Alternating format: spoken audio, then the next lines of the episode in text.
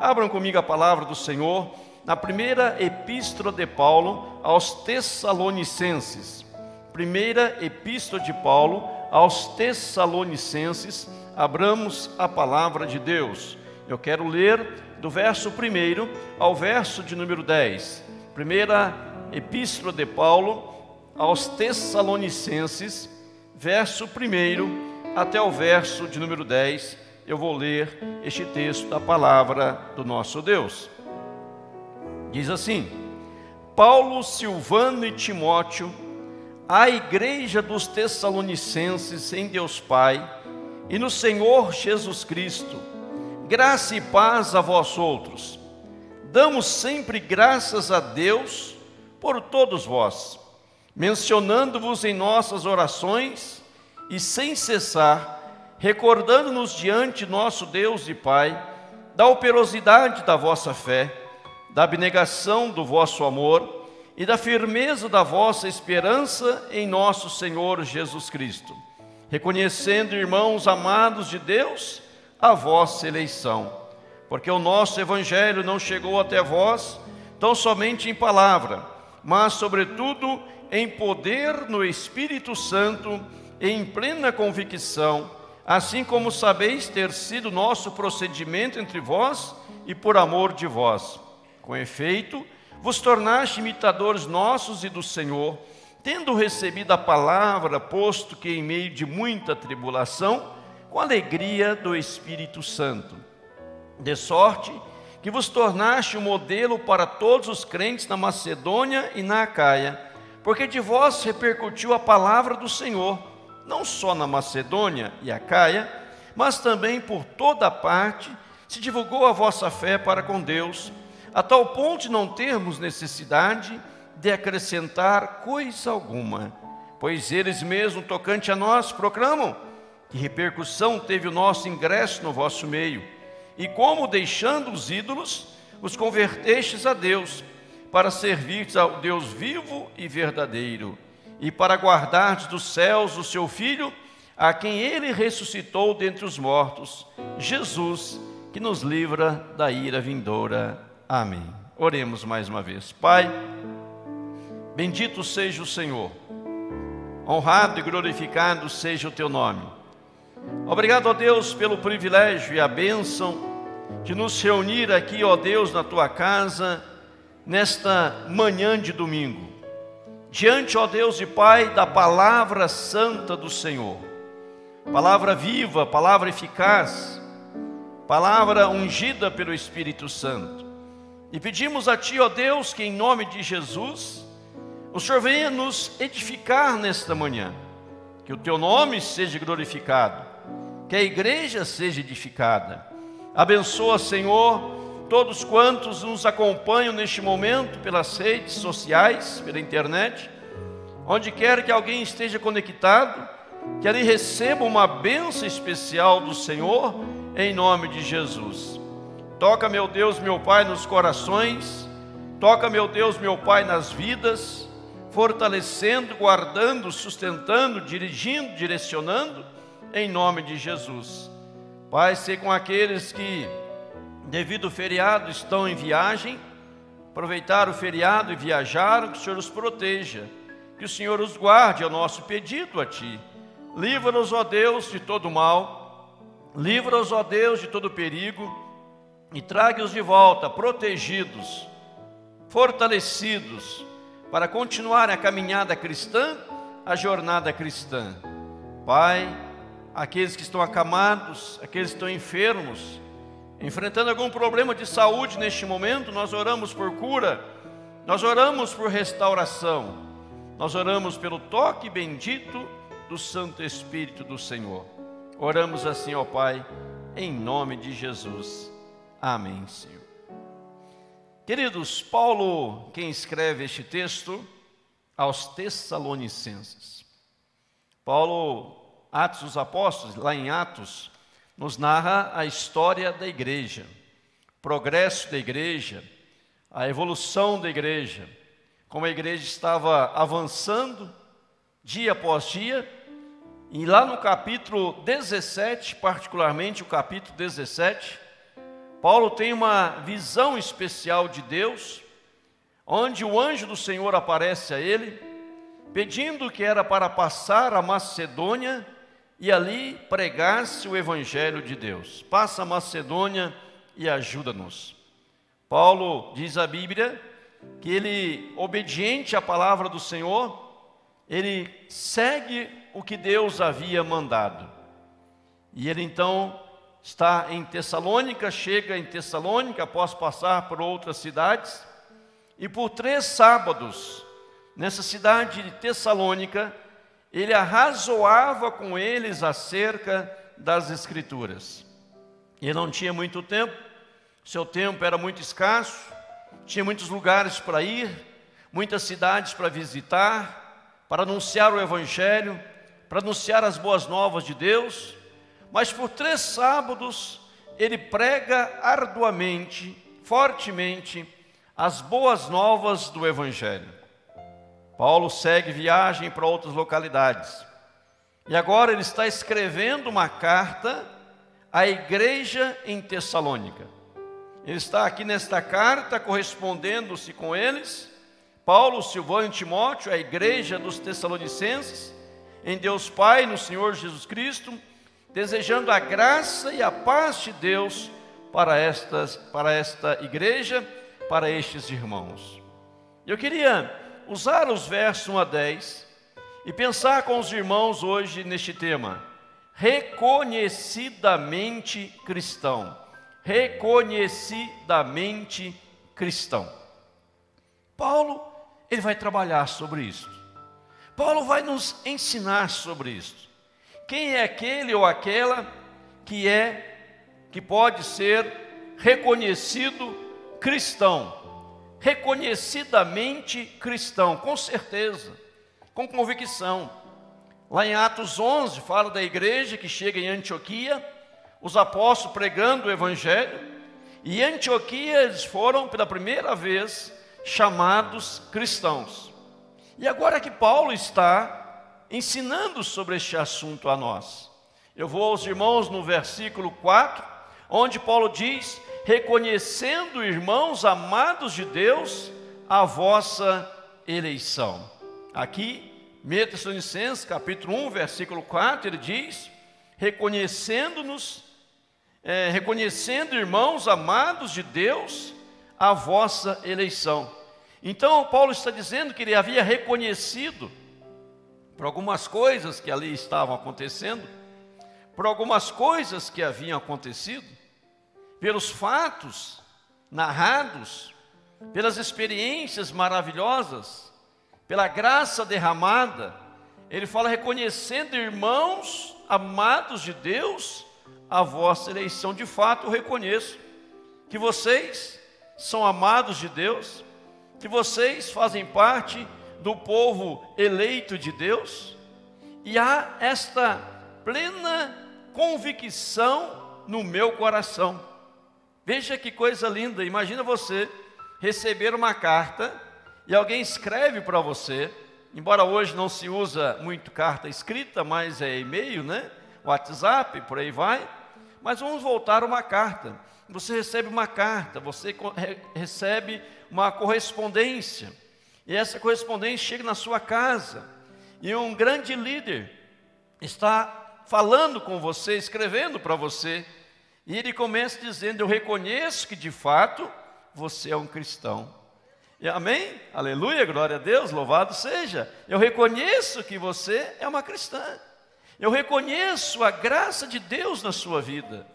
Veja que quando a Bíblia trabalha esse tema eleição, ela fala que nós somos eleitos pelo Senhor antes da fundação do mundo, antes da fundação do mundo houve eleição, e no tempo determinado pelo Senhor, a conversão, a transformação, mas agora não era a igreja dizendo: nós somos eleitos, nós somos. Ela pode dizer também, sem problema, mas é agora alguém de fora reconhecendo que aquele povo era verdadeiramente cristão, reconhecidamente cristão. em nome de Jesus. Quais são as marcas de alguém reconhecidamente cristão? Primeiro coloca ali, traz excelentes recordações. Um verdadeiramente cristão, ele vai trazer excelentes recordações. Quais são estas recordações que traz? Paulo vai mencionar algumas para nós aqui no versículo 1 e 3 em diante, mas primeiro eu quero dar um destaque, recordando-nos diante do nosso Deus e Pai. Aí vai dizer quais são as recordações. Mas notem para um detalhe no texto, que a recordação que Paulo faz é diante de Deus, é em oração, não é diante das pessoas, é diante daquele que é o maioral, o absoluto, o eterno, é diante daquele que nós não podemos mentir, não tem como mentir, porque ele sabe de todas as coisas. Então, o verdadeiramente cristão, ele traz excelentes recordações. Excelentes recordações. E esta recordação é diante de Deus. Veja, percebam a, seriedade, a profundidade disso, porque ele está falando com Deus, recordando da igreja. Pelo que nós somos recordados? Pelo que nós somos lembrados? Qual é a recordação que as pessoas guardam de nós? Ou quando nós lembramos de alguém lá de outra cidade, lá de outro estado que nós convivemos, que nós caminhamos juntos, que nós evangelizamos, que nós pregamos. Qual é a recordação que essa pessoa traz ao nosso, à nossa mente, à nossa alma, ao nosso coração? Isso é muito interessante. Às vezes você comenta de alguém e fala, ah, fulano de tal é muito radical, fulano de tal é isso, é aquilo, aquilo outro, mas Paulo não está trabalhando essa questão. Está dizendo que a recordação que ele trazia era uma recordação excelente, excepcional, maravilhosa, gloriosa, poderosa, porque ali havia cristãos de fato. E Paulo, então, ele vai mencionar aqui algumas recordações. Veja a primeira, ele fala da operosidade da vossa fé. Ele vai além, ele fala da abnegação do vosso amor. Não para, da firmeza da vossa esperança em Cristo Jesus. É um texto muito lindo e muito completo, abençoado recordando-nos diante de Deus, diante de nosso Deus e Pai, da operosidade da vossa fé, do teu amor abnegado e da firmeza que vocês têm quando penso em esperança. Ah, se eu penso em fé, eu lembro de você. Se eu penso em amor abnegado, que está disposto a abrir mão de abençoar, por amor, por esta graça maravilhosa. Então lembro de vocês, se eu quero falar de firmeza, vocês me vêm à mente. Veja, irmãos, reconhecidamente cristãos. Não eram pessoas que estavam naufragando na fé, ou no amor, ou na esperança. Mas quando pegava a fé, o amor e a esperança, esta igreja de Tessalônica, os tessalonicenses, se destacavam. Aí nós perguntamos: como está o nosso amor? Como está a nossa fé? Como está a nossa esperança?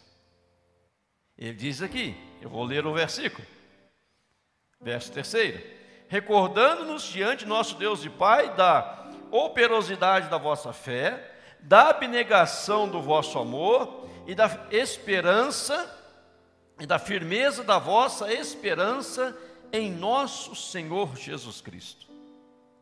E veja a expressão que ele destaca, quando ele fala da fé, quando ele fala do amor, quando ele fala da esperança. Ele não diz assim, eu recordo que a fé aí é operosa, da operosidade da fé, eu lembro disso. Eu recordo da abnegação de amor. Eu recordo de uma firmeza na esperança. Ele não fala isso. Mas ele diz: quando falar da fé, da vossa fé. Quando fala do amor, ele diz do vosso amor. Quando fala da esperança, ele diz da vossa esperança. Porque a fé, o amor, a esperança fazem parte integralmente da vida de vocês. Vocês não estão falando de uma fé, mas vocês se apropriaram da fé. Vocês não estão falando de amor, mas vocês estão vivenciando o amor. Vocês não estão falando de uma esperança futura, mas vocês estão falando e vivenciando a esperança de vocês. Então, porque a esperança, o amor e a fé fazem parte integrante da vida de vocês, eu vou orar a Deus, estou na oração dizendo assim, vamos imaginar aqui, Senhor, eu estou precisando de esperança. Eu, eu, eu careço de esperança. Ah, Senhor, estou lembrando aqui, a igreja de Tessalônica, aquele povo é cheio de esperança. Me dá a esperança daquele povo. Que eu permaneça como aquele povo, fazendo que a esperança em Cristo seja a minha esperança eu não estou esperando a sua esperança, eu tenho a minha esperança, e juntos nos unimos na esperança, voltado para Jesus Cristo. Amém, irmãos? Aleluia, glória a Deus, louvado seja. Veja, vossa, vosso, vossa, verdadeiramente cristão, reconhecidamente cristão, é aquele e aquela que traz excelentes recordações. Amém? Quando alguém lembrar de você, quando alguém lembrar de mim, quando alguém lembrar de nós, precisamos trazer à memória destes amados ótimas recordações, em nome de Jesus, se somos de fato e verdade verdadeiramente cristãos, em nome do Senhor. Amém? Mas vamos para frente, irmãos, em nome de Jesus. Reconhecidamente cristão. Veja que há algo especial que Paulo aqui, ele trata agora para nós. Ele fala da chegada do Evangelho. E aqui nós temos uma foto, todos conhecem esse pregador aqui, era eu quando era mais jovem. É brincadeira, é o Graham né?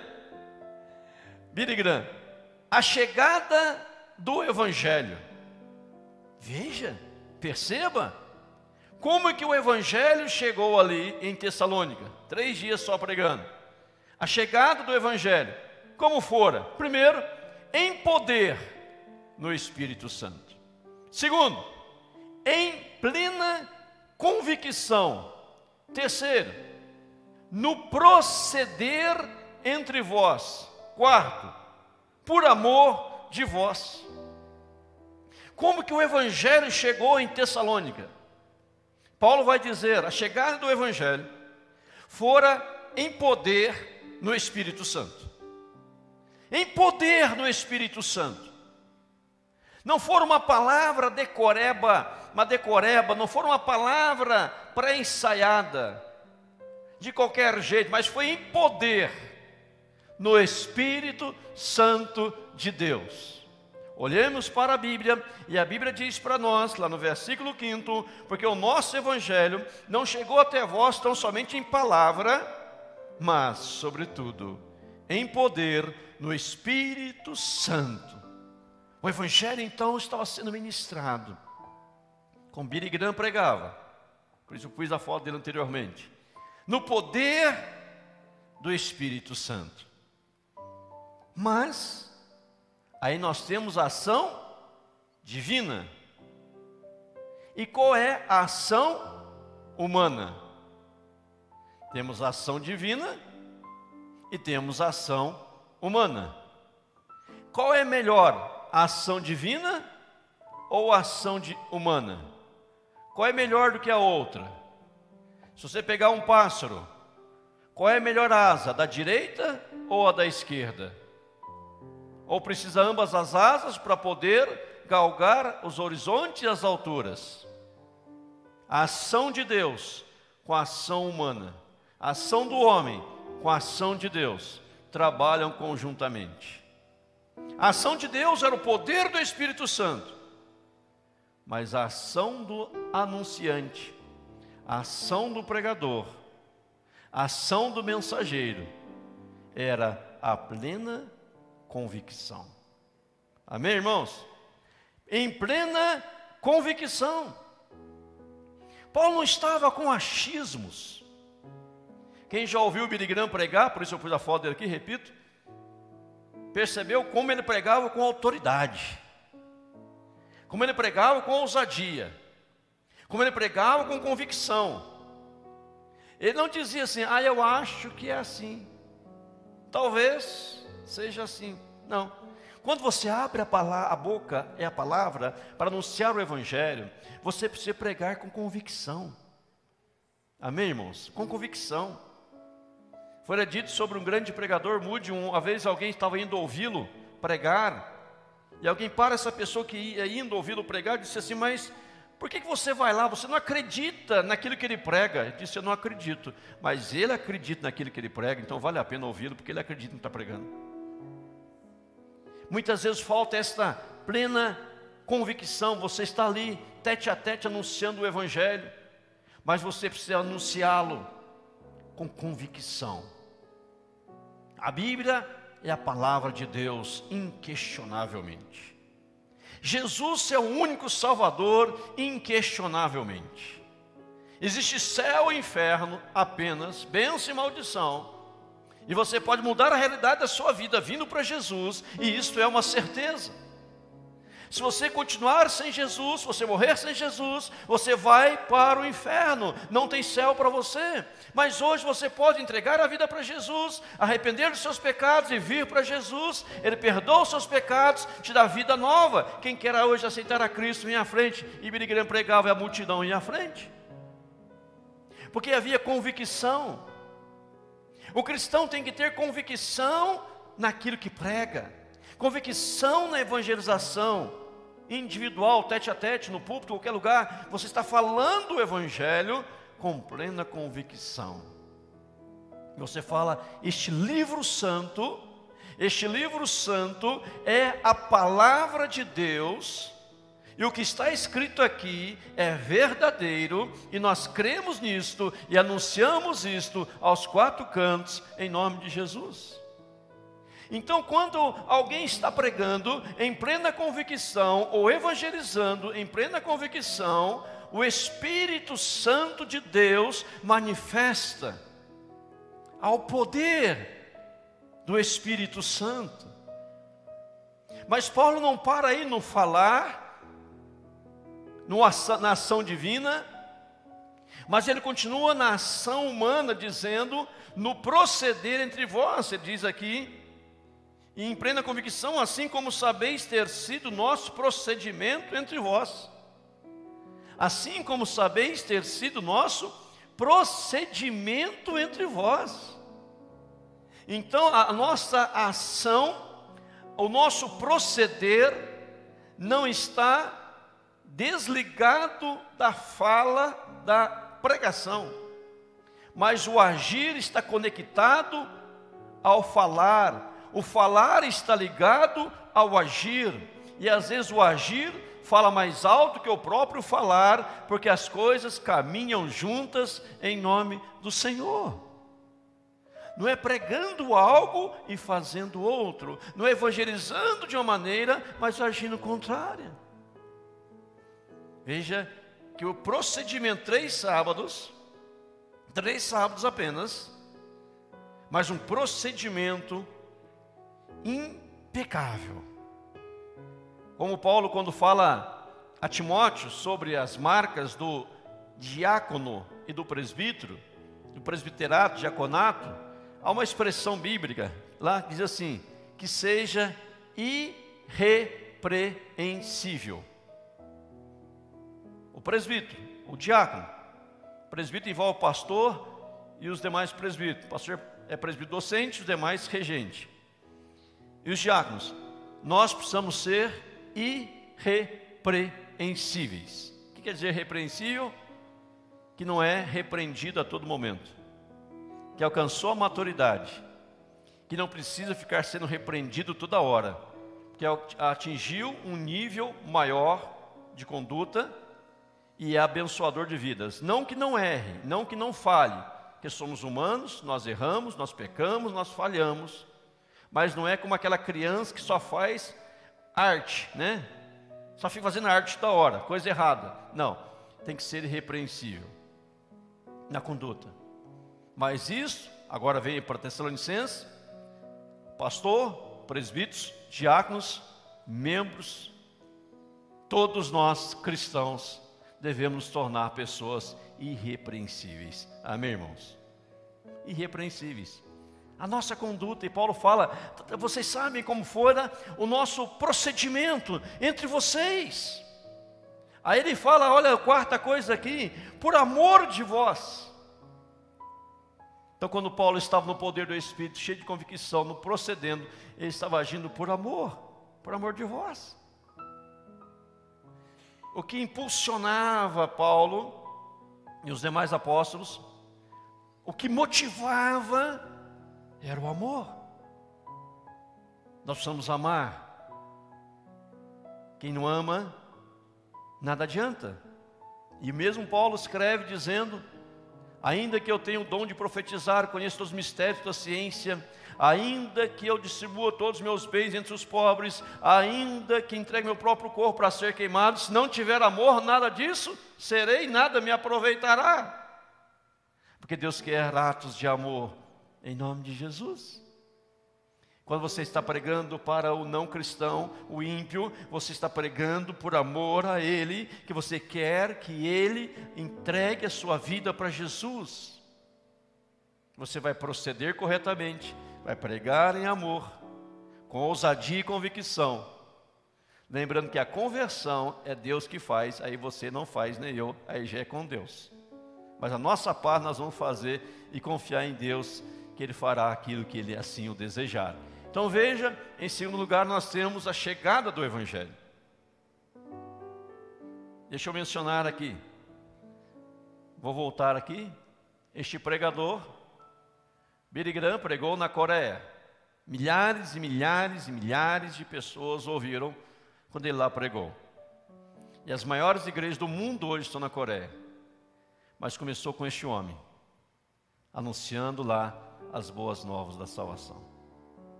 E depois da passada dele pela Coreia do Sul, as igrejas bombaram em crescimento exponencial. Deus pode fazer o mesmo.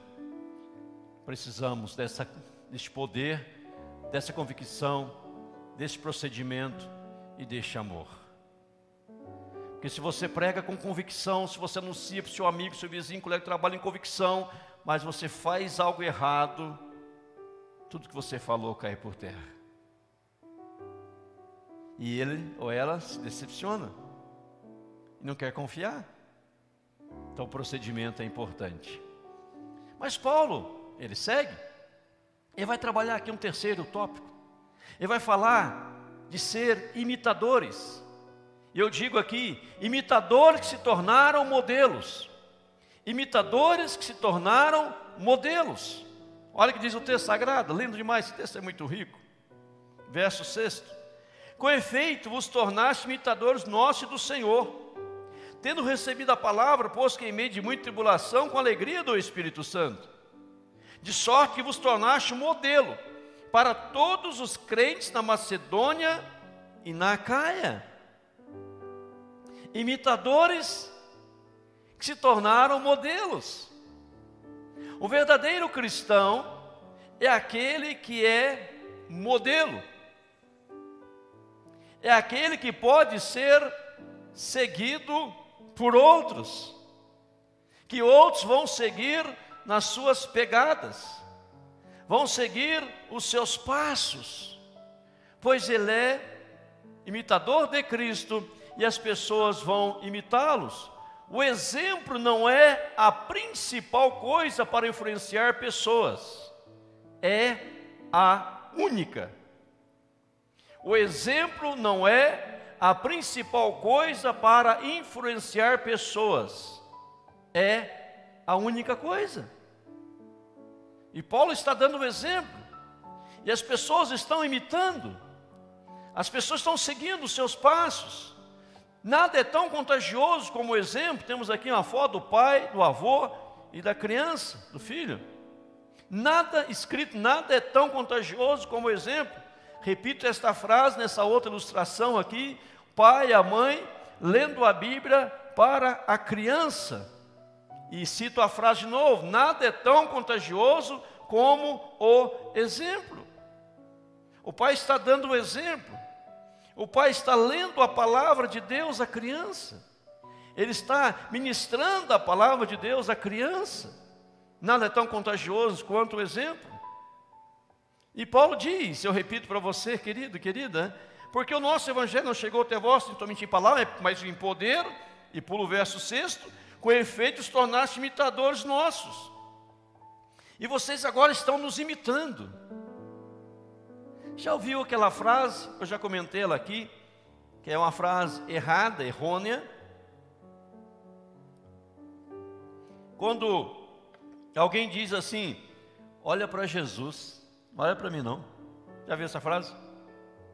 Olha para Jesus, não olha para mim não. É correto? Não é correto. É heresia. É fake news. Não olha para a minha vida, olha para a vida de Jesus. Olha, olha para Jesus, para mim não. Fake news. Jesus eu não vejo. É espírito. Você eu vejo. Se você está cheio dele, eu só posso vê-lo através de você. Não tem outra forma de vê-lo. É assim não é assim? Não tem outra forma de vê-lo. Vou olhar para Jesus aonde? Para o teto, para as luzes, para o céu. Não estou vendo Jesus. Mas posso vê-lo através dos seus atos. Vê-lo através das suas ações.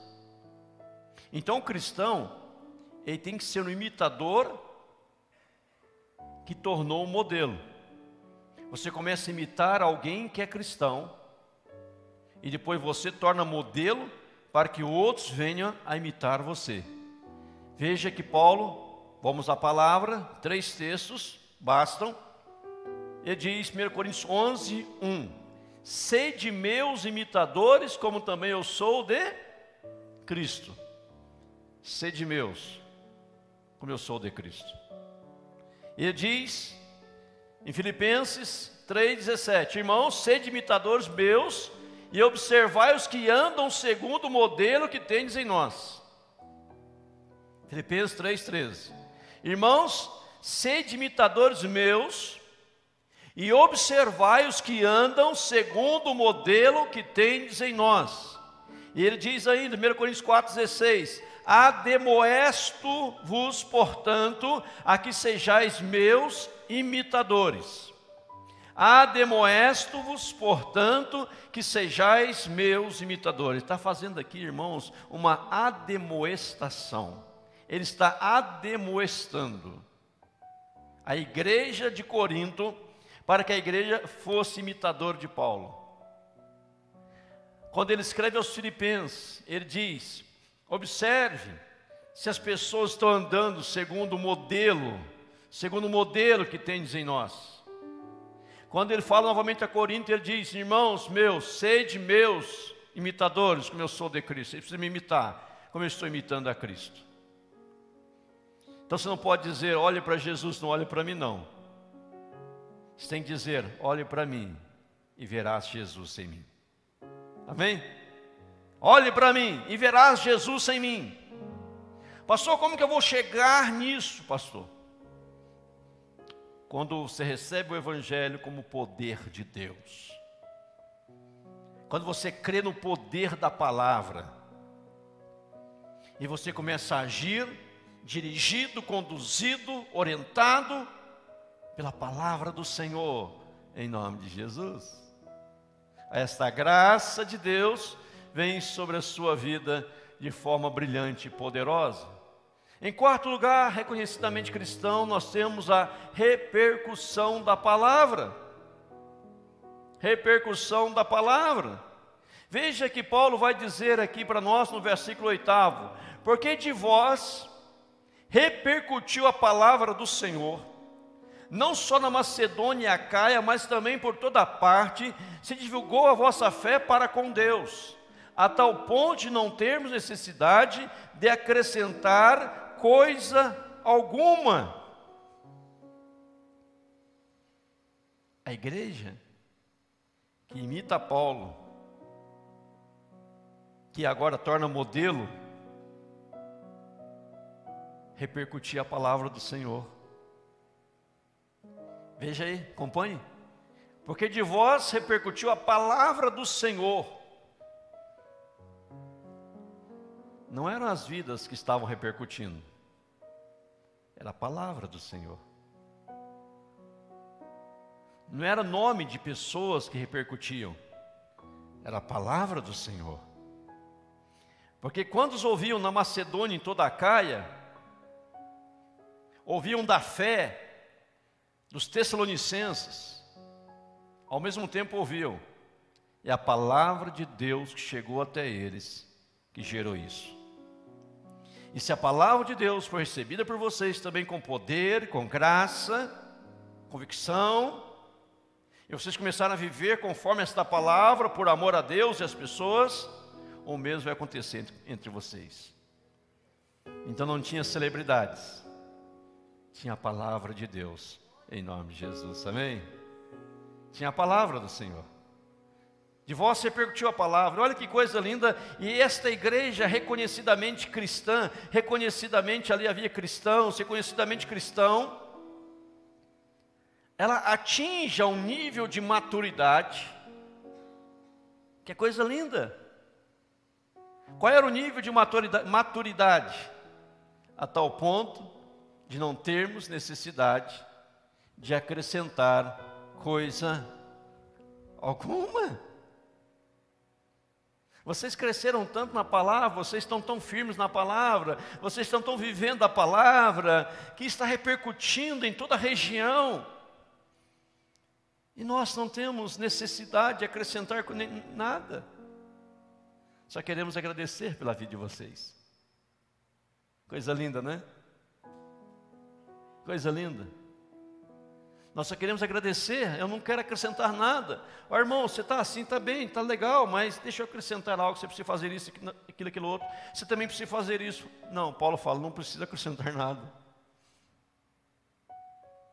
Irmãos, que bênção. Em quinto lugar, ali havia verdadeiramente cristão, a verdadeira conversão. Por isso estavam vivendo assim. Que haviam passado por uma verdadeira conversão. E essa verdadeira conversão envolve algumas coisas. Paulo vai narrar no mínimo três. Primeira delas, o que envolve a verdadeira conversão? O abandono da velha vida. Abandono da velha vida. Paulo diz no verso 9: Pois eles mesmo tocante a nós proclamam que repercussão teve o nosso ingresso no meio de vocês. E como deixando os ídolos, houve uma repercussão tremenda nos três sábados que Paulo prega em Tessalônica. Eles abandonam a velha vida. Eles eram idólatras, praticavam idolatria, abandonaram os ídolos. Não quero mais isso. Segundo, conversão a Deus. Não era uma religião, não era uma igreja, não era o apóstolo Paulo, a personalidades. A conversão ela é a Deus. Deixando os ídolos, os convertestes a Deus. A Deus. Terceiro, para servir Servirdes, diz o texto, a Deus. Aqui eu disse servir a Deus. Para servirdes a Deus, o Deus vivo e verdadeiro, diz o verso 9. Em quarto lugar, para aguardar, diz o verso 10, para aguardar, guardar dos céus o seu filho, a quem ele ressuscitou dentre os mortos, Jesus. Então veja que quatro pontos numa conversão verdadeira. Primeiro ponto, na conversão verdadeira, eu abandono a velha vida, eu abandono o ídolo, os ídolos. Se eu sou idólatra, se era idólatra. Se eu mentir, abandono a mentira. Fazer outras coisas erradas, abandono outras coisas erradas. Agora eu me converti a Deus. Sou convertido a Deus. Por ter me convertido a Deus, eu vou agora servir ao meu Deus. Conversão é um ato, o servir, consequência de um ato que torna algo contínuo. Eu vou servir a Deus, sou um servo de Deus, estou servindo ao Senhor. Mas também eu vou perseverar, que eu vou aguardar Jesus que ressuscitou dentre os mortos. E o verso 10 termina dizendo assim: que nos livra da ira vindoura.